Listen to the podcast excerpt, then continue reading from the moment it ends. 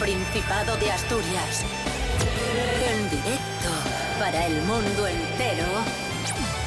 Aquí comienza Desayuno con Liantes. Su amigo y vecino, David Rionda.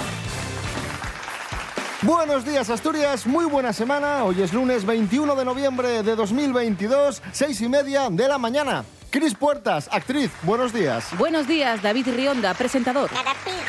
¿Cómo estás? Bien, bien, bien. No me quejo. Rubén Morillo, buenísimos días. Buenos días, David Rubén, espera, Rionda. espera, espera. ¿Qué- Rubén Morillo, locutor, buenos Ah, días. buenos días, y David músico Rionda. y técnico de sonido. Buenos días, Cris Puertas. Y hola a todos y todas. Y Yeda Vilés. Maravilloso. ¿Qué Eh, tiempo tendremos hoy en Asturias? A eso voy, máximas de 18, mínimas de 10 en cuanto a las temperaturas. eh, pinta la EMET nubes bastante negras en el día de hoy y tenemos alerta, ¿vale? Fenómenos costeros. eh, estamos en alerta naranja por fenómenos costeros a partir de las 2 de la tarde. Va a hacer bastante viento y eso va a afectar. Así que mucho cuidadito si os acercáis a la costa. Desayuno con liantes. Desayuno con liantes, ay, lere, lere, lere. Desayuno con liantes, ay, lere, lere, lere. Desayuno con liantes, ay, lere, lere.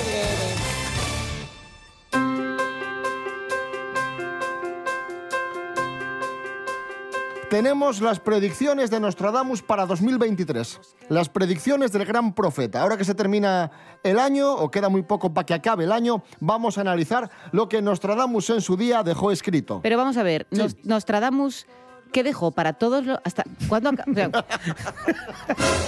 Nostradamus dejó escrito para 2023 luz cayendo sobre Marte. ¿Cómo interpretáis esto?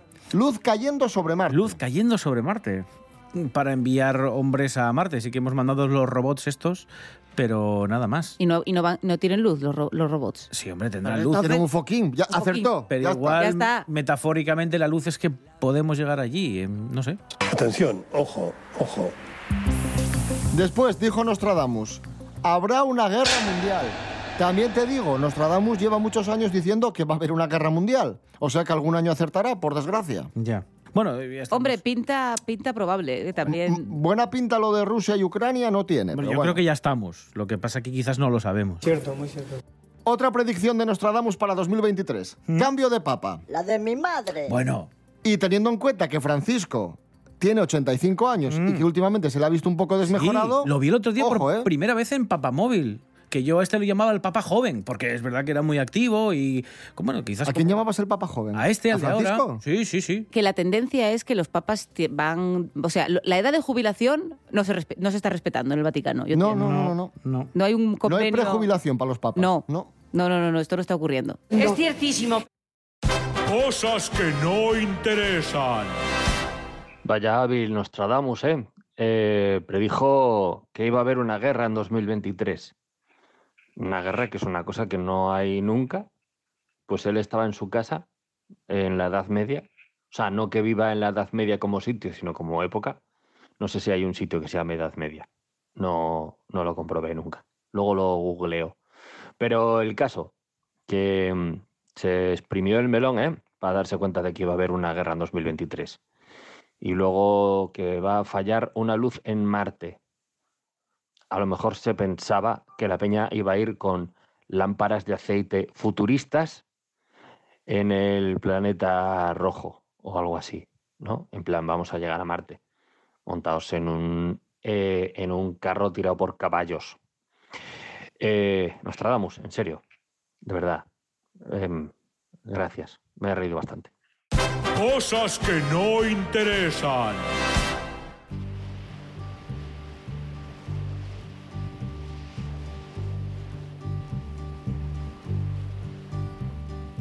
In the. I'll be the evening. Seguimos en Desayuno Coliantes en RPA, la radio autonómica. Hoy lunes 21 de noviembre de 2022 dejamos a Nostradamus, dejamos las profecías y nos vamos al Museo de Bellas Artes en el que podéis disfrutar estos días, podéis Sí. contemplar estos días un Sí. vestido, atención que lo digo bien, Sí. Yves Saint Laurent. Es difícil, ¿eh? Es que Sí. eh, ya te vi fracasar al principio. Digo, Sí, no, mm, ya- quedamos ya- ya mal, iba bien pero- es que mi mala- francés- pero, pero es muy mala, Cris, porque, Ibe- es- eh, porque esperas que tropieces. Yves Saint Laurent. Es que me estaban, me ha hecho un gesto con la mano como diciendo, ¡Ayuda! que voy, ¿eh? Que, que voy, que voy, déjame, déjame tirar. Yo, bueno, ¿qué, voy a- qué vas a hacer? Pues, ver- pues ver este accidente desde, Yves desde Saint- lejos. Saint Laurent. Y os preguntaréis, ¿y por qué hay un vestido de Yves Saint Laurent? ¿Por qué hay un vestido de Yves Artes? Porque se suma a la conmemoración del sexagésimo aniversario del primer desfile de Yves Saint Laurent y es el gesto que tiene el Bellas Artes de Asturias con una exhibición que se puede ver hasta el 22 de febrero dentro del programa que se llama La Obra Invitada y es un traje del diseñador francés procedente del Museo del Traje de Madrid. O sea que podemos ver en el Museo de Bellas Artes de Asturias Sí. un traje de Yves Saint Laurent. Sí, y además se suma al homenaje de algunos de los principales museos franceses como el Louvre, el Pompidou, Picasso, en fin, muchos otros que han dedicado a este creador a, ¿A lo largo de quién? ¿A Yves Saint 2022. Laurent? Sí, durante 2022 han tenido en esos museos, que es que es, que es muy tonto, han tenido sus, su- sus muestras y ahora el Bellas Artes pues hace lo propio con este vestido de Yves Saint Laurent. Vamos a escuchar... Me gusta la gracia que os hace pronunciar este nombre Porque y sin somos- embargo... porque somos ¿cómo- imbéciles. ¿Cómo es Sí. sexaniversario? ¿Cómo es la sexa- sexa- Sexagésimo. ¿no? sexagésimo? Es muchísimo más difícil de pronunciar que Yves Saint Laurent. Puede ser, sí, sí. Ya, pero bueno. Y no salen los anuncios. Bueno, vamos a escuchar a los responsables ¿A No, del, del Bellas Artes. Saint Laurent está muerto. destacando esta pieza, ¿eh? diciendo que es muy importante y que se puede ir a ver. Vaya Atentos. disgusto que me das. Escucha ahí. Es una pieza muy, muy especial con la que queremos enriquecer el discurso de la colección eh, a través de ese diálogo entre la moda y la pintura. Y traemos a Laurent Ay, porque ay, este ay. año se cumplen 60 años de su primer desfile. Es que sois tontos de principio a fin. Pero yo, pero yo que no pluralices. Yo no hice nada. Aquí hay, hay nivel. Continuamos amigos, amigas, en Desayuno Coliantes, en RPA, la radio del Principado de Asturias. Un rápido apunte de famosos.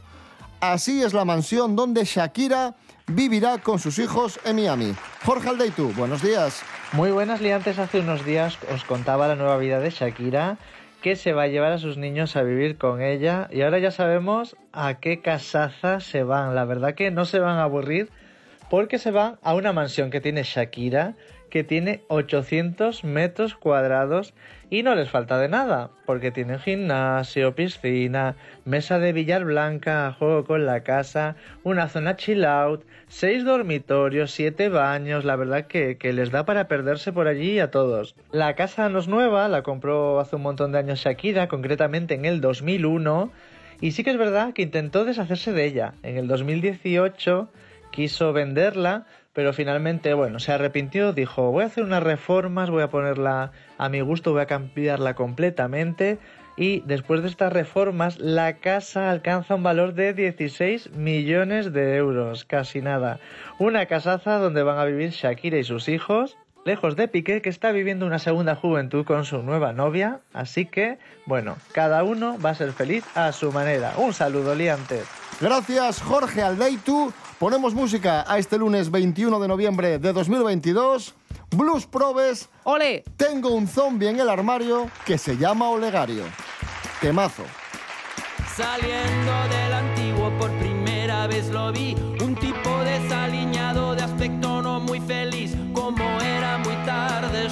me fijé, caminaba un poco obtuso, arrastraba mucho un pie, con mirada extraviada, sin saber bien qué le pasa, se me ablanda el corazón y lo llevo pa' mi casa. Tengo un zombie en el armario que se llama Olegario.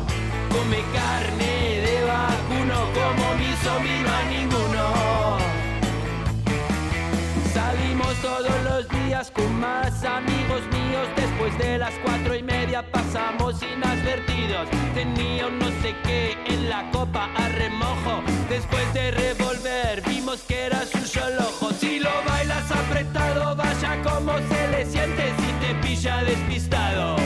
Fijo que te mete un diente. Tengo un zombie en el armario que se llama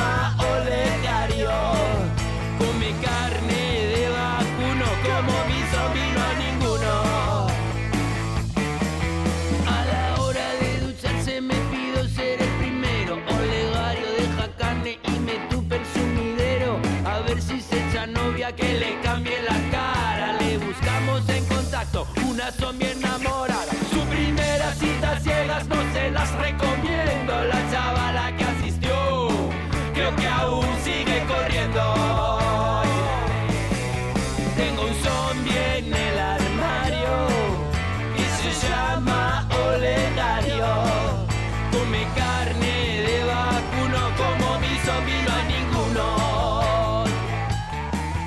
continuación, Cris Álvarez Bello desarrolla la siguiente información. Asturias formaliza su candidatura para ser sede de la Agencia de Inteligencia Artificial de Gijón. Cris, buenos días. Hola David, buenos días, ¿qué tal? Pues mira, en la noticia de hoy hablamos de la formalización de Asturias en la candidatura para acoger la Agencia de Inteligencia Artificial. El gobierno regional ha formalizado su candidatura con un proyecto apoyado con más de 150 instituciones, empresas y agentes sociales, y el reto de que el organismo se convierta en catalizador y transformador de la economía regional. La propuesta regional cumple todos los requisitos que plantea el Ministerio de Asuntos Económicos y Transformación Digital para instalar la futura agencia. Una sede donde desarrollar proyectos piloto, espacios de prueba y actividades de asesoramiento para el uso de la inteligencia artificial. La candidatura incluye como sede la planta baja de la antigua residencia de estudiantes de la Universidad Laboral, con 1.537 metros cuadrados y enmarcada en torno a un amplio claustro. Esta sería la superficie para la primera fase de la agencia, que podría ampliarse en función de las necesidades. La agencia serviría también como reactivo del empleo regional. La agencia nacerá con una plantilla pública de 40 personas, pero su actividad permitiría catalizar un número notable de puestos de trabajo directos e indirectos, así como facilitar el entorno de una parte sustancial de talento. Bueno, pues a nivel de empleo son buenas noticias para Asturias. Gracias, Cris Álvarez Bello. Atención, amigos, amigas. Estamos en Desayuno Coliantes, en RPA, la radio del Principado de Asturias. Noticia de la voz de Asturias. Las parejas asturianas dan la espalda al matrimonio religioso. Ya lo que hay. Cada vez es menos frecuente. En la última década, los enlaces han descendido un 40%.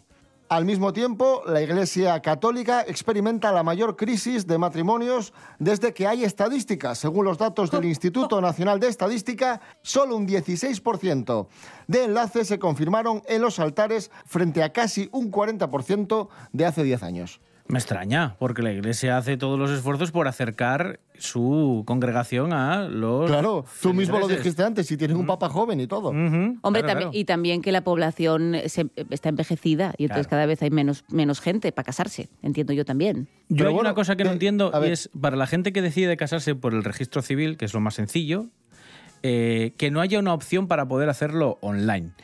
Porque para pagar las multas, bien que se puede Un hacer formulario, online. ¿no? Exacto, porque todo lo que se hace en el registro civil, cuando te casas, es, entregar, es entregar papeles. O sea, no hay más. Es decir, yo... Bueno, pero sales a la calle, Esta- te esta- cambias de Espera, muda. esta persona te, te hace- te- y te- esta te otra... lavas, Sí, te pero compras mira, el champú bueno, el acondicionador. Esta persona que con este DNI. rico. No, y luego soy yo el romántico, ¿eh? Escucha, Hombre, a escucha. ver, no, Esta no, persona con este casa, DNI. en calzoncillos con un huevo fuera, voy a casarme. ¿Pero qué es esta esto? persona O sea, con este decir, DNI hombre, y esta otra con este otro DNI están casados y no habría ningún problema. Porque a nivel de gestión, pues ya está. O sea, salen como personas vinculadas. Pues no, para hacer eso, ese trámite tienes que ir tres días al registro civil. O te puedes ver la, bo- la boda de mi mejor amigo y ya está. Claro. por favor. ¿Qué pasa? Esto- Oye, buena película, ¿o? Sí, sí, pero Julia... pero Dermot, ¿Qué pasa con Julia? Dermot Es Mulroney que está muy gracioso. Julia creo que en los rodajes es insoportable. Que no hay quien la aguante. Bueno, como a ti.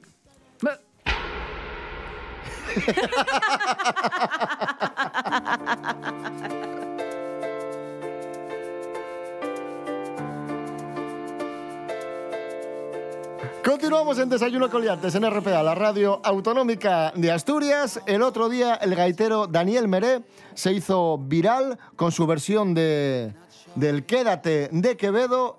Lo ha vuelto a hacer, se ha vuelto a hacer viral con otro gran éxito. Rubén Morillo, cuéntanos. Mira, mira. Hey, hey, hey, hey. Es Rosalía. No. Es Daniel Meré otra vez.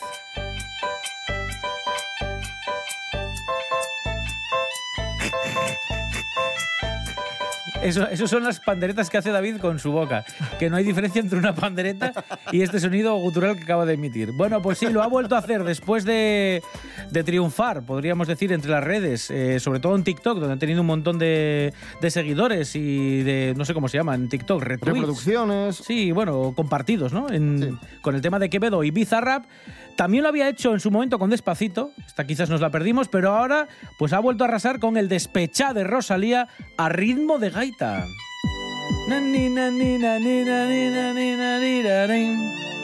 Qué bien, ¿no? ¡Hey, hey! ¡Hey, hey! Bueno, ya. Fantástico, pues enhorabuena, Daniel Meré. Un aplauso, sí, Sí, señor. señor.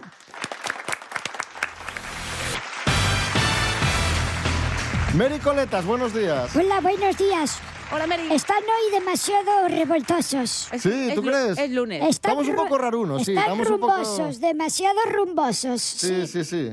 Bueno, la revista Men's Health ha publicado un estudio que confirma quiénes son los españoles más atractivos. Meca. Y aquí están. A ver. Además, uno medio asturiano, ¿eh? Porque vive en Asturias.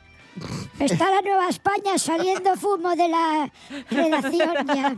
Antes de revelar los nombres de- del estudio de la revista, os pregunto a vosotras, Mary Coletas, Cris Portas, ¿quiénes son para vosotras los tres hombres más atractivos de, de España? Eh, chicos, Sí. El primero, Fernando Sbarz. por ejemplo, Ander Azcárate, que tiene muchas firmas. Eso hay alguien que le puede atraer porque esa colección de más de 10 mil y pico, 12 mil firmas que tiene, eso es una cosa que dices, hostias, Y que, y que para Así verlas que- todas echas mucho tiempo. Pues eso es algo de futuro, claro. eso llama la atención de una persona. Ahora sí, os voy a revelar quiénes son los más eh, atractivos de España. Son Saúl Cravioto. ¡Qué guapísimo! El medallista de, Ese, de remo, sí, señor. bueno, de remo, de K2 y de todo esto de las embarcaciones chiquitinas. que acaba de ser padre por tercera vez, por cierto, vive en Gijón. Pablo Alborán es el segundo. El de la guitarrita ese. La guitarrita. La guitarrita, sí, el músico. El músico. eh, sí. El que es como el Alex Ubago más moderno. Y el tercero es un actor, Miguel Ángel Silvestre. Pues el, el duque, ¿no? Esto fue el Bueno, el sí, fue el duque ahora- hace- Ahora ya tendrá, Bueno. ya tendrá, ya será rey. Pero es ese actor, ¿no? Sí, bueno, el que hizo del. Duque hace 800 años. Pero sí. fue ese, ¿no? Sí, sí, Ese, sí. ese. Pues eso, para identificarlo. Mary Coletas, gracias. Ya está. Sí, ya está. ¿Qué pasa? Que fue poco tiempo. Venga, presenta la siguiente canción para que tengas un poco más de protagonismo. Los Va usted a berrones. cobrar lo mismo, ¿eh? La de la tele, de los berrones.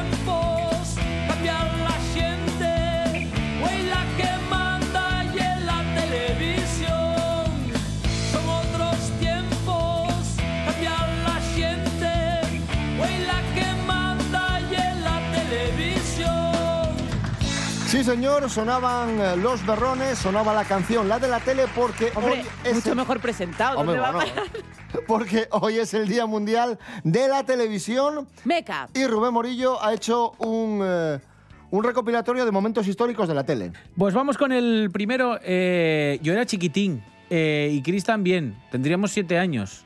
Pero seguro que muchos os acordáis de la entrada triunfal de España en el Palacio de Montjuic, Barcelona 1992.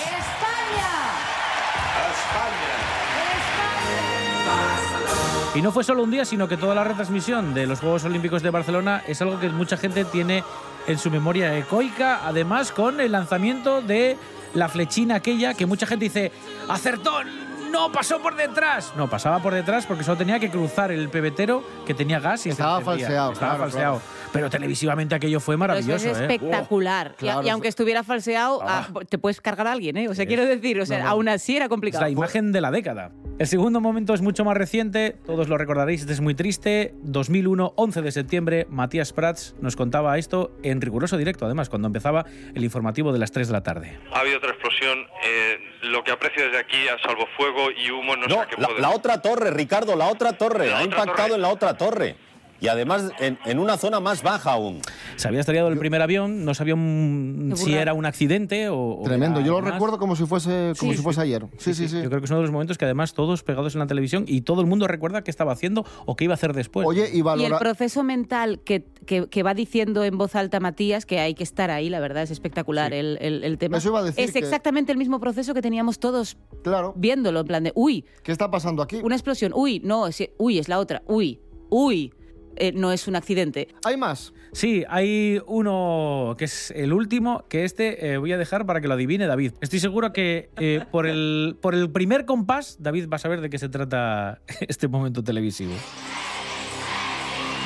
Dicen David David y no eres tú, David. Ya lo sabemos, ya lo sabemos. sabemos, ya lo Estamos sabemos. hablando de uno de los mejores artistas de todos los tiempos. ¿Y qué, Cuidado. ¿De qué se trata? Estamos hablando quizá del gran David Hasselhoff. Sí, pero aquí lo importante es en qué momento. Pues eh, fue el primer artista que actuó tras la caída del muro de Berlín. Efectivamente. 1989. Eso es. ¡Oh! Ahí está. Esto es en directo, ¿eh? En el concierto. Vamos allá.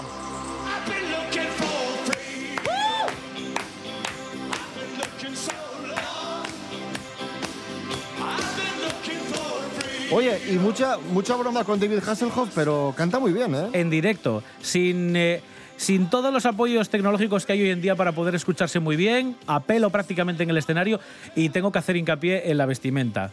Eh, una camiseta de correr de Adidas, encima una chupa de cuero con un águila con tachuelas en la espalda y unos pantalones llenos de brillantina por todos los sitios con botas camperas. Que no se respire miseria, Es amigo. maravilloso.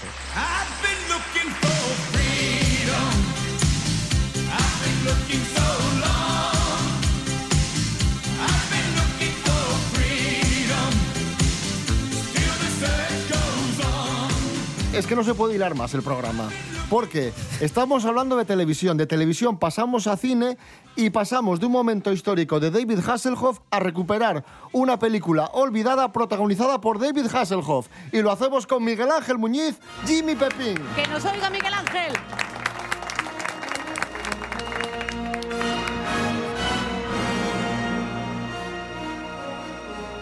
Día muy especial hoy en Celuloide Maltratado, la sección de cine olvidado de Miguel Ángel Muñiz, porque vamos a hablar de la película Night Rider 2000, El coche fantástico 2000, película olvidada de 1991 y ya sabéis que somos muy fans de la serie de los 80. Pues bueno, la serie tuvo su película en el 91 titulada El coche fantástico 2000. Qué agradable es escuchar tu voz, Kit. Me gustaría poder decir lo mismo, pero uno de mis monitores de audio no funciona correctamente. ¿Eres tú, Michael? Sí. ¿Has envejecido? Y tú también. Pero yo tengo una excusa. Sin duda me has echado de menos durante este tiempo. Pide otra vida. Miguel Ángel Muñiz, muy buenas. Buenas, ¿cómo estamos? Esto fue un intento de resucitar la serie. La serie acabó en el 86, si mal no recuerdo, y cinco años después, seis años después, hacen esta película de corte más futurista para tratar de, de recuperar el éxito que tuvo la serie, ¿no? Sí, a ver, esto es parte de un revival que tienen las series del- de los 80 o que, o que terminan a mediados de los 80. Por ejemplo, el increíble Hulk, la del Bill Bixby y Lou Ferrigno, también le pasó lo mismo. Aquí se presenta el personaje de, una especie de, de- bueno no de nueva Michael Knight no porque realmente es una agente de policía que bueno pues sufre un bueno un tiro directamente y entonces utilizan partes de Kit para reconstruirla y entonces digamos que comparte el cerebro electrónico de Kit y está conectado están conectados no ellos dos. Y por ahí supuestamente vendría la gracia no del, del asunto. Entonces qué pasa que el, el problema básico es que yo creo que en el momento que tú coges algo como el coche fantástico, que tiene unas, unas características tan ligadas a Michael Knight y, a- y al carisma o, o la relación que tiene con el coche, yo no sé hasta qué punto la gente estaría dispuesta a comprar algo a una- así. A una protagonista. Ya, ya no porque la protagonista fuera femenina o no, que es lo de menos, sino porque, a ver, porque la actriz Susan Norman, que es la, la actriz que interpreta a este personaje, realmente no es que, no es que lo haga mal. Lo que, lo que pasa es que, de hecho, la demostración fue que cuando se, cuando se, o sea, cuando se, se estrenó en la NBC, las audiencias eh, no fueron demasiado no fueron demasiado malas curiosamente. Pero claro la reacción con todo el tema de Susan Norman y estos personajes nuevos fue más bien negativa y aquí, bueno, pues eh, la, la película, a ver, es una película de televisión dirigida por un tipo televisivo como es Alan J. Levy, un, director de televisión, eh, pues eh, normalito. No voy a decir tampoco mediocre porque parece como que es algo negativo, pero bueno, un tío que cumple y poco más. Lo que es curioso es que el guion, que es de Rob Hedden, que es un tío que había trabajado en, en la saga de Viernes 13, había hecho el guion y la producción, si no me equivoco, del, de Jason 7 8, la de Manhattan, Jason Takes Manhattan, creo que es la 7 o la 8, siempre tengo un lío con, con, cuál, de las dos es. Pero vamos, el caso es que Rob Hedden hace un guion en el que se habla de la criogenización, de presos que se descongelan, de- del futuro que las prisiones eh, pues no, no van a ejecutar a gente, sino a tenerla hacinada, sino... mm, o sea, ni tenerla hacinada, sino que van a tenerla congelada y hay mu- muchas, muchos elementos de guion que parecen mm, sacados de Demolition Man, que es de 3-4 años después. Eh, entonces es muy curioso porque mm, parece, tiene todo el sentido que el, guionista de, de Demolition Man conocía la existencia de este episodio piloto, porque es que hay muchas cosas que son demasiado parecidas. Por cierto, yo voy siempre con la música. Es música de John Hammer. De Jan Hammer, sí, el de Miami perdón, Vice. Sí, el de, el de Corrección en Miami. Sí, sí, y no de. Stu Phillips, que era el compositor original de. Es verdad. Y la banda sonora no está mal tampoco. La banda sonora está mal, es muy, es muy como de percusión y música electrónica, es lo que Sí. recuerdo. Pues ahí está. Curiosidad, El Coche Fantástico 2000, película de 1991, intento por recuperar la serie, que no terminó de prosperar, pero bueno, ahí está, ahí está como curiosidad. Miguel Ángel Muñiz, gracias. Chao.